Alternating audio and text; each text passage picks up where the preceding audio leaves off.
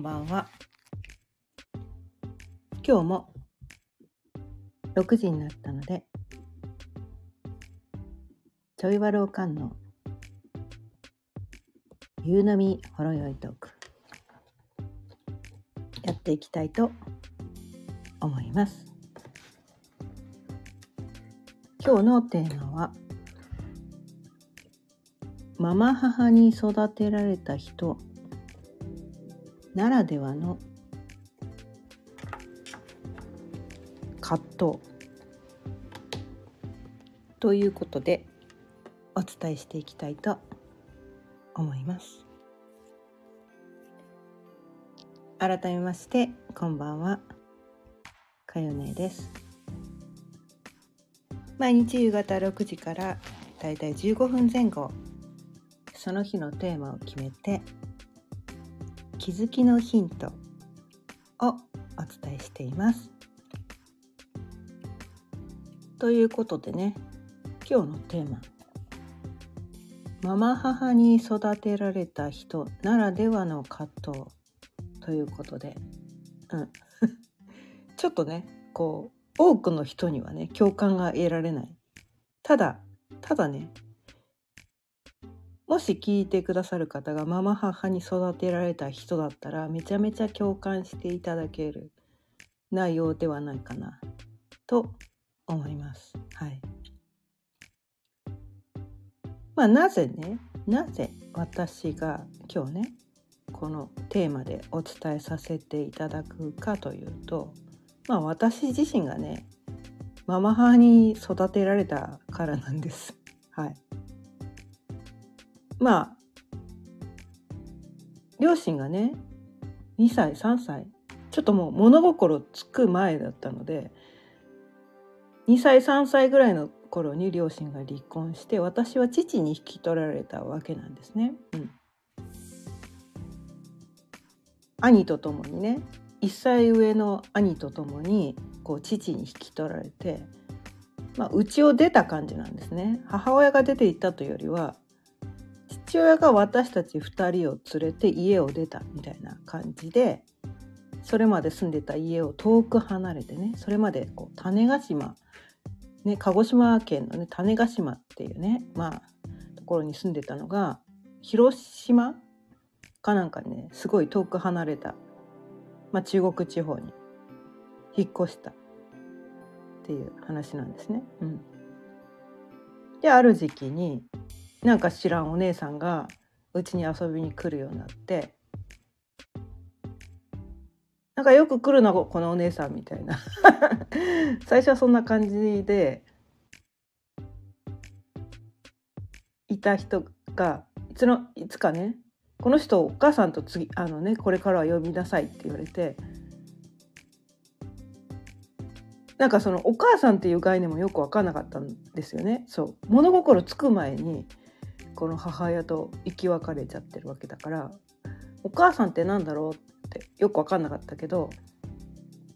まあそう言わ言いなさいって呼びなさいって言われたからお母さんっていう感じああだ名みたいな感じだったんですね私にとって。お母さんっていうのは。あだ名みたいな感じでお母さんって呼んでたわけなんだけれども。でもねある時期にこの私が小学校1年生の時になんか知らんけどお兄ちゃんね1歳上のお兄ちゃんだけがこのね実の母親の方に帰っちゃったわけなんです。うん、帰っちゃったわけなんです。でも私その実の母親のこと全然覚えてなかったので「お前どうする?」って言われて「いやそんな知らない人のところに行っても」みたいな感じで別に今のままでいいっていう感じで残っちゃったわけなんですね。うんでもその後にまあそのねお姉さんだった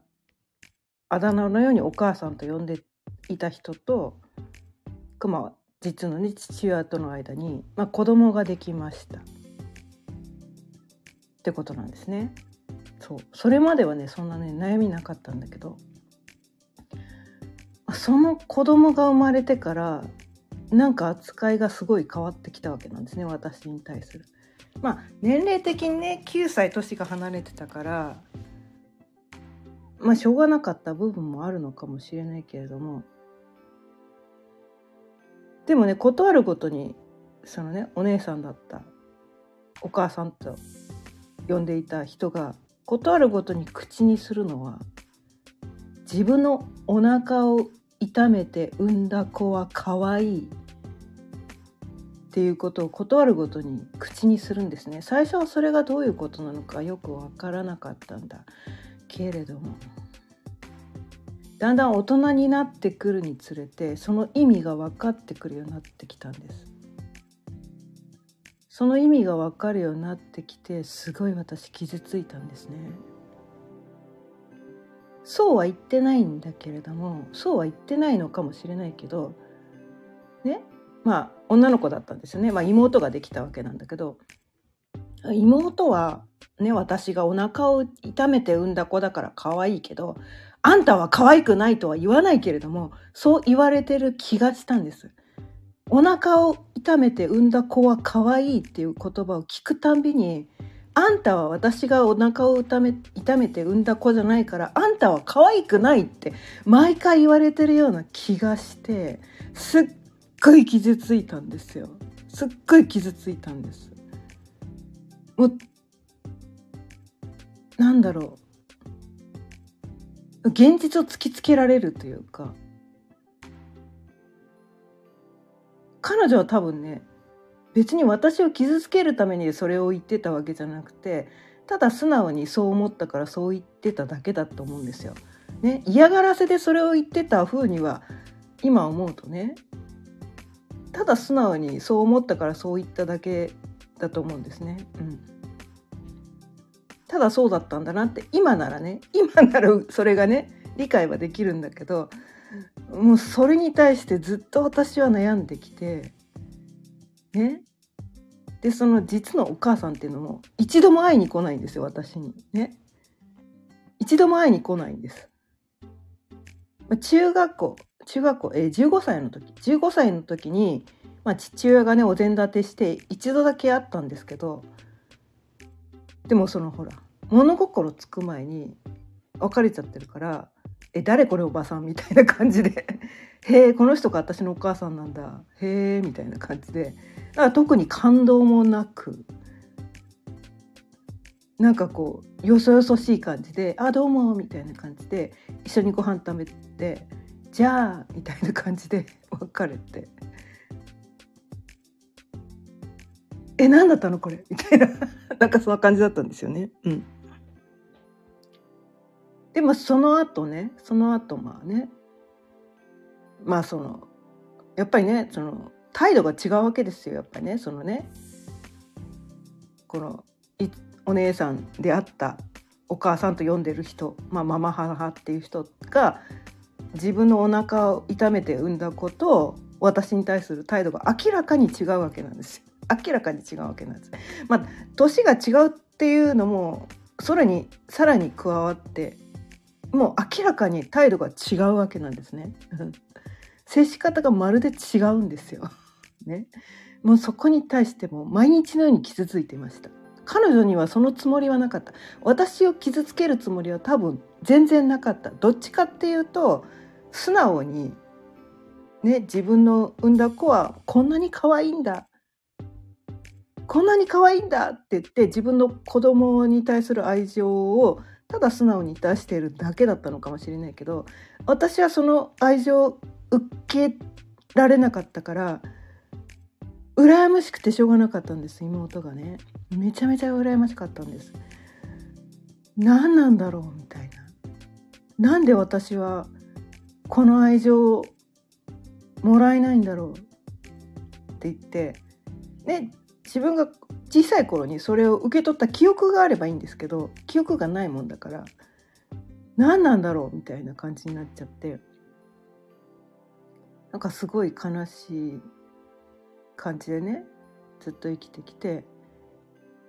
でまあ結婚してねそう私ね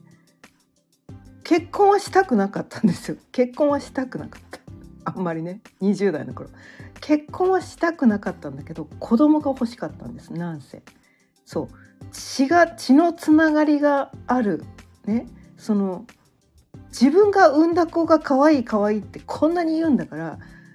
そのなんていうのかな。そのつながりの強さっていうのを目の当たりにしててそこに対してすごいこうフラスジェラシーを抱いてたわけなんですよね。自分が産んだ子とのつながり母親とその子子供とのつながりの強さ強さっていうそこがすごい羨ましかったから私も我が子を産めばね我が子とだったらこの強い絆が作れるに違いないみたいな感じで結婚はしたくなかったんだけどなんせ子供が欲しかったんですよ我が子が欲しかった。我が子が欲しかったわけなんですね、うん、我が子が欲しくて。それでなんか知らん。適当に結婚しちゃったわけなんです 誰でもいいから結婚してみたいな感じで結婚してくれるって言って人と結婚してしまったみたいな。でとりあえず子供が生まれたから、まあ、今となってはね良かったのかなって思うんですけど、まあ、私の性格でちょっとね面倒くさい人なんでよくあの人私と結婚したなみたいな。超面倒くさい人なんで。まあ結婚できたことをね今はねありがたかったな。あありがたかったのかもしれないし子供をね授かれたことがね子供時代ねもうその、まあちね、父親に引き取られて父親にもうね毎日のように虐待されてたのでもう父親とのそのつながりっていうのはてかもうあっちはすごい構ってくるんだけどそれは虐待という形で構ってくるんだけど私は構われたくないわけなんですよだってそんな虐待されたくないじゃないですか。ね虐待という形で構われたくはない。だからそのつながりはいらんみたいな。ね、なんかなかそううまいつながりがなかったわけなんですよね子供時代。そう。だからその母親ね母親のそのなんかこう我が子を守るみたいなねなんかそういうこうつながり、うん、その安心感。この人だけは絶対にこう裏切らないみたいな。なんかそういう絶対的な存在が欲しくて我が子がどうしても欲しい。もうなぜ子供が欲しい。子供が欲しいと思って誰でもいいから私と結婚して子供を作ってくださいみたいな。なんかそんな感じでね結婚しちゃったわけなんだけど。そう。で子供が生まれて気づいたのはそうね。なんだろう。自分が産んだ子のその、まあ、孫にあたる。私の実のお母さんね。実のお母さんが孫が生まれたとしたら見に来たくないのかな？とか思ったりとかしてそれを一切見に来ようとしないね。うん。まあ、ずっと会ってなかったんだけどずっと会ってなかったんだけど、うん、なんかそのね様子だけは父親は連絡を細々と取ってたみたいで。お兄ちゃんともねその1歳上のね生き別れたお兄ちゃんともなんか連絡を取ってるみたいだったからその私が結婚したこととか孫が生まれたこととか全部伝わってたはずなのに一度も会いに来ようとしないわけなんですね。だだからまあそれに対しても私は毎回傷つい傷ついてたわけなんですよ。私って捨てられたのかな？お母さんにね本当のねお腹を痛めて産んだ実の子がはね可愛いはずなのにそそのねそのその相手に会いに来ようともしないってどういうこと？っていうことに対してもうすっごい長いことね傷ついて生きてきたわけなんですよね。だから私だから何て言うのかな。お母さんっていうのはこの世の全ての人が自分を嫌ってもお母さんだけは自分のことが好きでいてくれるみたいな存在が多分お母さんだと思うんだけどそのお母さんにすら捨てられたって思ってるからもうこの世の全ての人に私は嫌われてるんだみたいな。なんかそういう風な意識でねずっともう本当に幼少物心ついた頃からずっとなんかそういう感じで生きてきてだからこうなんか素直になれないしどうせあなただって私のこと嫌いなんでしょ？みたいな。なんかそういう態度なわけなんですよ。でも 今ならわかるんだけどね。そういう態度の人かわげ可愛がれないと思いません？そういう態度の人好きになれないじゃないですか。今ならわかるんですよ。でも今ならわかるんだけどそれをずっとやってきた。それずっとやってきちゃったんだよ。でもこのママ母に育てられた人ってそういう人多いんじゃないかなって思うんですよ。まあ、定期的にねお母さんに会えてたとかおじいちゃんおばあちゃんはね生まれた時からずっと自分のことを可愛がっててくれてたとかお父さんだけはねお母さんはママ母だったけどお父さんはもう愛情たっぷりにね毎日お前は最高だよとか言って毎日あのめっちゃ愛してくれてたとかそういう人はまた全然違うかもしれないけれども、うん、でもでも多かれ少なかれやっぱりそのお母さんってなんていうのかなやっぱりこうへその緒でつながってた人とこうなんていうのかな別れてしまったっていうなんかそれがこう自分が知らない間になんかこう別れてて気づいたらもういなかったみたいなね。なんかそんな感じでなんかこううん。そういう人がどのくらいいるかわかんないんだけどね。そのママ母に育てられた人っていうのはそのねそのどどの時期から何歳からそれだったのかによって人に多分よって違うと思うしその義兄弟腹違いの兄弟がいるかいないかによっても多分結構違ってくると思うんだよね。うん、でも私と同じようなそのなんていうのかな。その自分があとはそう離婚離婚した同士で結婚してなんていうのかなその自分の産んだお母さんじゃないお母さんに育てられたパターンもいるかもしれないよね。うん、でその連れ子同士でね結婚しておか、ね、そのお母さんはやっぱり自分が連れてきた子の方が可愛いね。で自分のことはあんまりこうやっぱり態度が違うっていうことがあったみたいなそのパターンもねあるかもしれないよね。うん、そのパターンもちょっと結構似てるかもしれないね。うん、多分ねそのお母さんねその人にとってその彼女にとっては悪気は全くないんですよ。多分ね難しいんですよやっぱり自分が産んだ子の可愛さとそうじゃないねある程度育ってしまった子と全く同じように扱える人ってよっぽどな人格者ですすっごいできた人だと思います。うん、できた人なんですよ。でも、ね、子供の立場だと同じように扱ってほしいと思ってしまうじゃないですか。なんでその何その態度の違い何その扱いの違い何そのその違いは何なの？なんでなんで？っ てすごい思うじゃないですか。ね。そこに対して多分苦しんできた人が多いのかな？ってすごい思うんですよね。うん、でその状態ってどういうことなのかっていうと、まあ、愛情に飢えてる状態っていうことですよね。うん、欲しかった愛情を与えてもらえなかったっていう状態？うん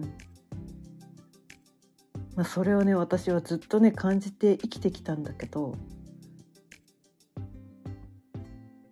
最近気づいたのは愛情はね外から与えられるものじゃなかったんだよねみたいな。愛って外から与えられるものじゃないんだよ。自分の中に最初からあるものなんだよねみたいな。うん。この世に満ちてるものが愛だったんだみたいな。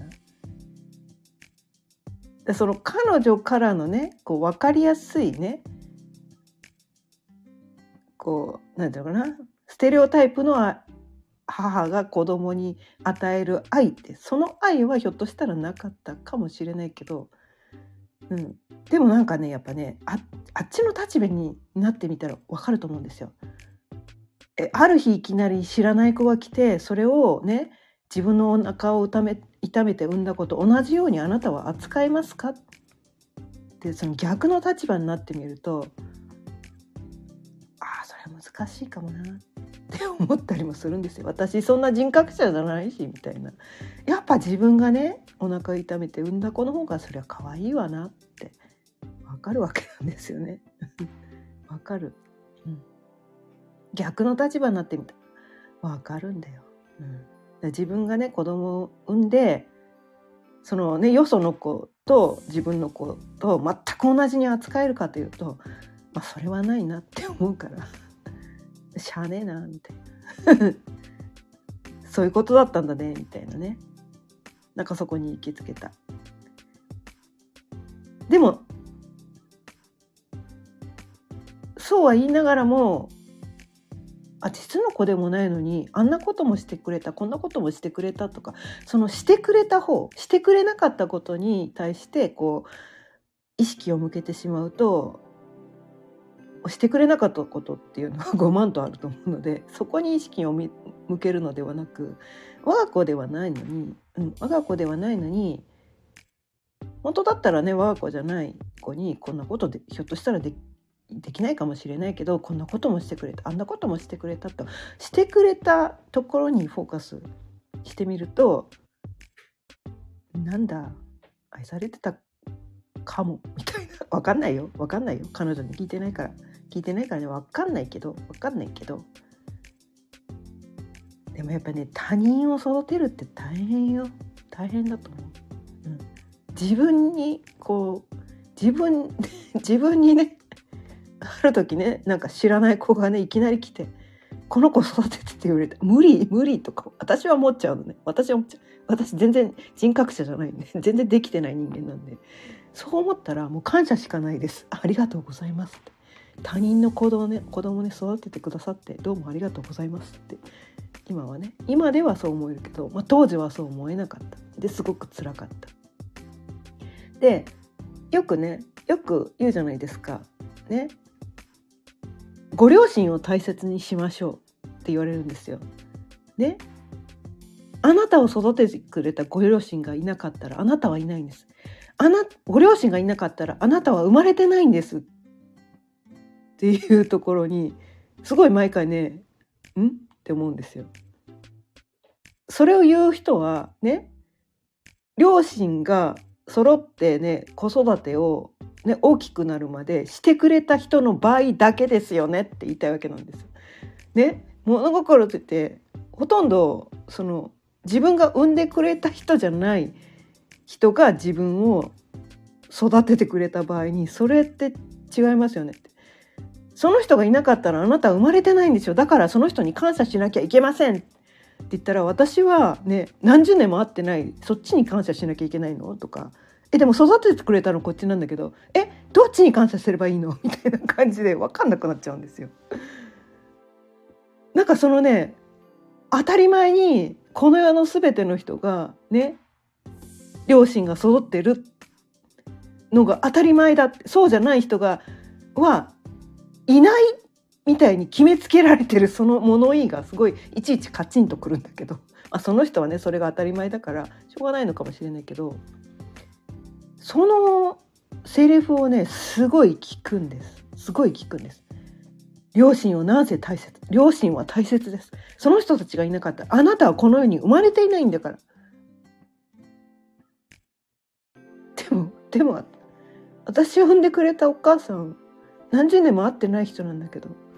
何十年も私に会いに来てない人の。えそれをどうやってどこに住んでるかも分かんないのにどうやって大切にすればいいんでしょうみたいなね。もうこれ同じように思ってる人結構多いんじゃないかなママ母に育てられた人の中では。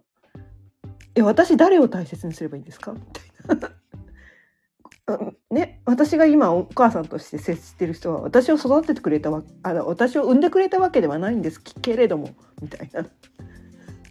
この人がいなくても私はこの世には存在してますがみたいなだからねここにね気づいてない人があまりにも多すぎる。ねえね両親が揃ってるのは当たり前ね自分の産んでくれたお母さんと一緒に住んでることが当たり前だと思ってる人があまりにも多すぎることに対して私はすごいそうじゃない人もいっぱいいてその話を聞くために傷ついてるんだよっていうことをねちょっとね一言言いたかった 多分ねこれねママ母に育てられた人は結構同じことで傷ついてるんじゃないかなと思うからちょっとねその、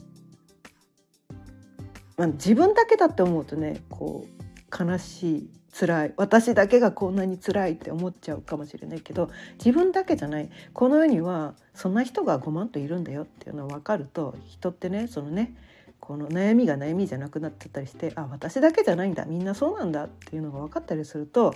現状は何も変わらなくてもね現状は何も変わらなくてもすごいなんだ悩むことじゃなかったのかもしれないみたいなね。別に傷つくことじゃなかったのかもしれないみたいな。だそこに行ける、うん、のかなって思ったのでね。今日はねこのテーマでお伝えしてみました。